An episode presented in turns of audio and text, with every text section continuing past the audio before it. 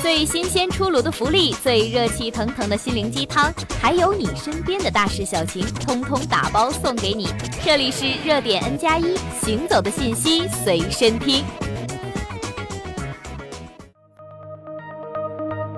你离真正的老有所养、老有所依还有多远？或许这个距离正在逐渐缩短。新华社八月十号报道，银保监会日前发布通知，决定将老年人住房反向抵押养老保险扩大到全国范围开展。老年人住房反向抵押养老保险是一种将住房抵押与终身年金保险相结合的商业养老保险业务。拥有房屋完全产权的老年人可以将自己的房产抵押给保险公司。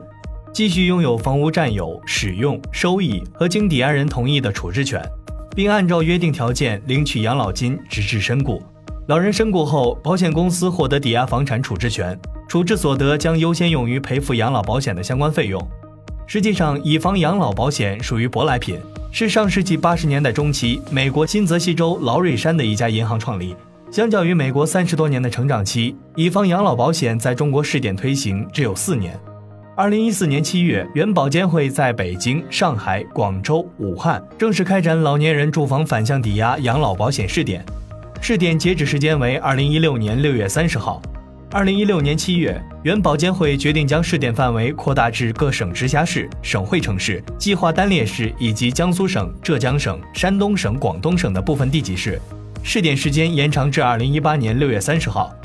二零一七年七月。国务院印发关于加快商业养老保险的若干意见，要求大力发展反向抵押保险等适老性强的商业保险，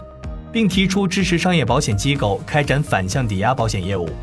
在房地产交易、登记、公证等机构设立绿色通道，降低收费标准，简化办事程序，提高服务效率。在国家政策的连续扶持下，以房养老保险似乎更应该形成国内遍地开花的大好局面，但现实情况并非如此。启动至今已满四年的以房养老保险也面临理想丰满、现实骨感的尴尬。公开报道显示，以房养老保险试点以来，截至二零一八年六月，有多家保险机构获得了试点资格，但开展业务的仅幸福人寿一家，共有九十八户家庭、一百三十九位老人完成了承保手续。那么，以房养老保险在中国市场为何会遇冷呢？中国老龄科学研究所战略所副所长王海涛认为，有多方面的原因。首先，从老年人自身来看，主要受中国传统观念的影响。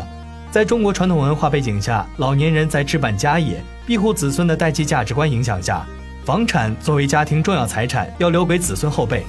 不会轻易出售或抵押来满足自身的养老需求。相对于依靠以房养老保险，老年人更愿意相信养儿防老的传统养老方式，把房产留给子女，由子女来为自己养老。其次，从市场角度看，在房价不断攀升的经济环境下，老年人更愿意相信自己的房价会一直涨下去。而金融机构出于风险考量，对老年人房产的评估价往往会低于市场交易价，这也会影响老年人的投保热情。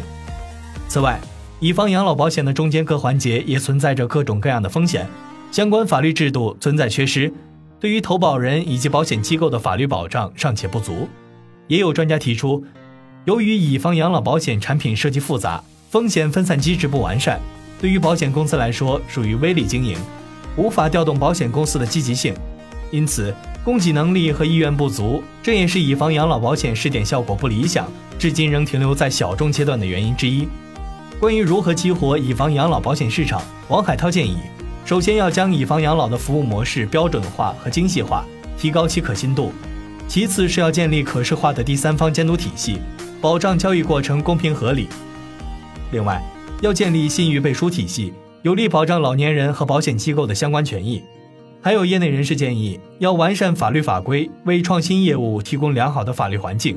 在向全国推广的过程中，可以考虑逐步扩大抵押房产的范围，将其他类型的不动产列入抵押范围，以便解决更多老年人的收入问题。那么，对于乙方养老保险，您又是怎么看待的呢？欢迎在评论区留言。